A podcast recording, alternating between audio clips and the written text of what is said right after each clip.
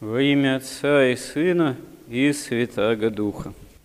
Бог не только сотворил человека как венец своего творения для жизни вечной в небесных обителях в общении с самим Творцом, но и по причине того, что человек от Бога по свободной воле отпал, Господь промышляет – о спасении нашем и вершиной откровения и промысла Божьего является Боговоплощение, схождение самого Господа в мир сей, и в этом схождении Бог Сын, Бог Слово разделяет с нами человеческое наше существо, и, можно сказать, участь человека разделяет вплоть до смерти – благодаря чему смерть оказывается воскресением Христовым побеждена.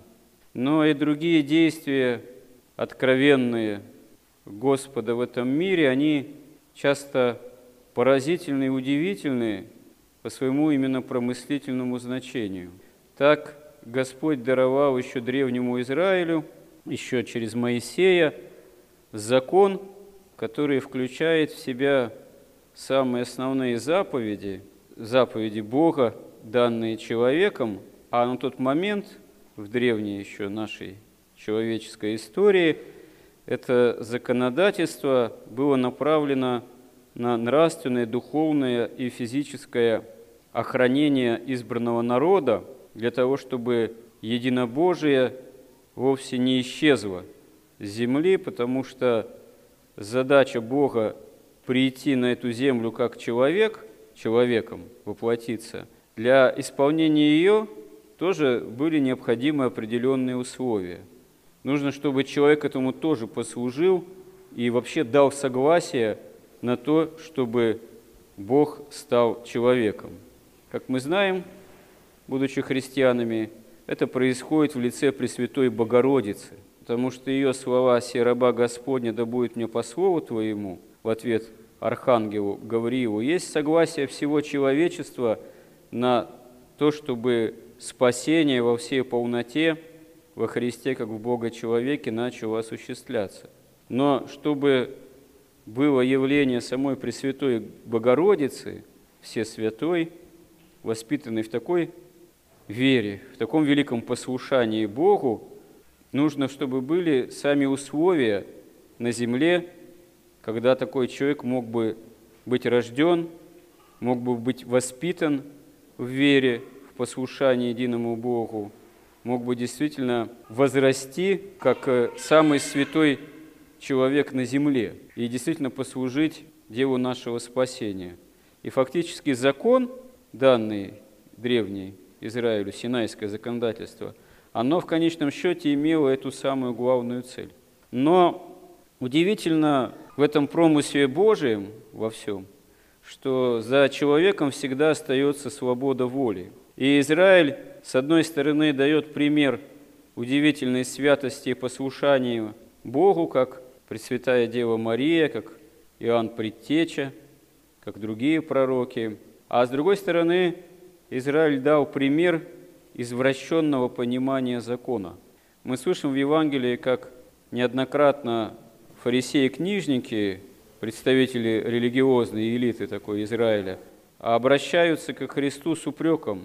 Дескать, ты и твои ученики нарушают закон. Один такой эпизод происходит, когда в субботний день Христос с учениками проходит через засеянные поля, и ученики, будучи голодными, начинают растирать колосья, уже спелые, видимо, и употреблять это зерно в пищу и заслуживают упрек фарисеев, которые говорят, твои ученики делают не то, что можно делать в субботу. Ведь заповедано в субботу день покоя, вообще такое, как воспринимали уже современники Христа, такое ничего не делание. Хотя на самом деле, по большому счету, эта заповедь была дана для того, чтобы вообще Израиль не забывал о Боге, чтобы один день хотя бы в неделю был посвящен молитве, был посвящен богомыслию, обращенности именно к Богу, жизни действительно по вере. чтобы ничто не отвлекало, никакая суета, никакие земные дела, никакие поля, никакие урожаи хотя бы раз в неделю полностью не поглощали человека. И в конечном счете, соблюдая эту заповедь, израильтяне вообще пришли к такой ритуалистике, которая существует в Израиле в современном иудаизме до сих пор, и если ее начать изучать, она вызывает очень странные ощущения. Потому что действительно, на самом деле, это буква мертвое правил, которые надо изощреннейшим образом соблюдать, чтобы доказать Богу, что в частности там в шаббат, в субботу, в день покоя я вообще ничего такого не делаю лишнего, вот, что может показаться, что это какое-то приложение такого земного труда в осуществлении земных дел. И вот, упрекая таким образом фарисея Христа, заслуживают от него слов, что разве вы не слышали, что когда еще царь Давид был гоним, он вошел со своими спутниками вообще в храм Соломонов, вот, где были приносимые в жертву, предлагаемые Богу такие специальным образом приготовленные, испеченные хлеба, вот хлебы такие, которые э, вкушать могли только священники, но они, будучи э, голодными, вкусили эти, этот хлеб освященный и не заслужили от Бога никакого упрека – потому что действительно это было по нужде. Или говорит Господь, что разве вы не читали в законе, что в субботы священники, совершая жертвоприношение, богослужение субботние, фактически нарушают же заповедь о ничего не делании таком. Вот. Но они не повинны, потому что то, что они делали, это было как раз-таки Богу посвящено и Богу угодно. И говорит Господь, если бы вы знали, что такое милости хочу, а не жертвы, вы бы никогда невинных бы не осуждали, вы бы судили право, а не по собственной, что называется, гордыне, можно здесь э, прибавить. И здесь, здесь сказал фарисеям Господь, тот, кто больше храма, он сам же больше храма. Пресвятая Троица больше храма. Храм посвящен на служение – ради общения с Богом, а не Бог посвящен храму. И Сын Человеческий, говорит Христос, есть Господин и субботы. Поскольку Сын Человеческий имеет божественное достоинство, но от фарисеев, книжников это было сокрыто, что истинный Мессия, пришедший, которого они пожелали убить, не принимая его, имеет на самом деле божественное достоинство, а не просто земной царь Израилев.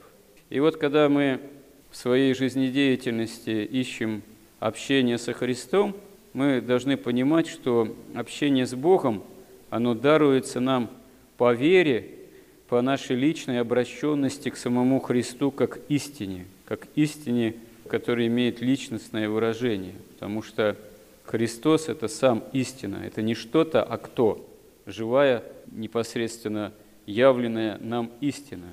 И все, что мы можем Богу принести на самом деле, все молитвы, все посты, чтение канонов, это все э, не более чем, можно сказать, закон, который необходим только для того, чтобы нас привести в такое расположение, чтобы мы могли бы действительно стать как-то лучше, чище, внимательнее, молитвеннее для восприятия самой благодати Божией, которая нас и может очищать от греха и спасать для жизни вечной. Не сами по себе там, чтение молитв или канонов спасают, не сам по себе пост, он имеет смысл спасительный, он имеет смысл именно как средство. Сей род изгоняется только молитвой и постом, а спасает все равно Господь.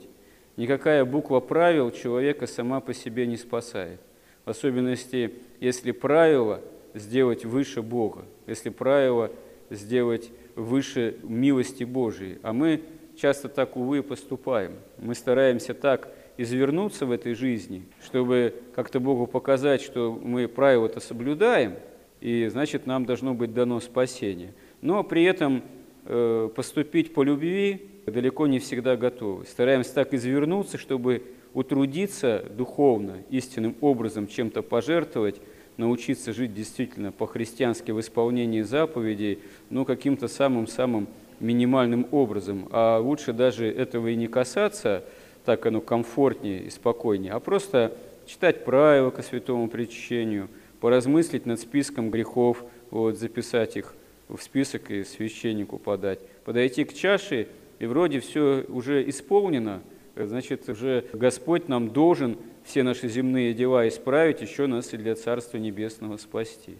Но, опять же, сами по себе правила – это еще не есть жизнь христианская. Жизнь христианская – это есть действительно непосредственное, каждодневное, прямое стремление обрести истину во Христе, поступить по правде Божией, научиться действительно тому, чего Господь от нас желает. А желает Он, чтобы мы исполняли Его заповеди. Да, заповеди исполнить трудно. Мало того, заповеди евангельские вообще невозможно исполнить по человеческой силе. Человеческими одними силами они неисполнимы. Они исполнимы только с помощью Божией. Поэтому сама наша жизнь и должна быть взысканием помощи Божией, но именно в попытке эти заповеди исполнить.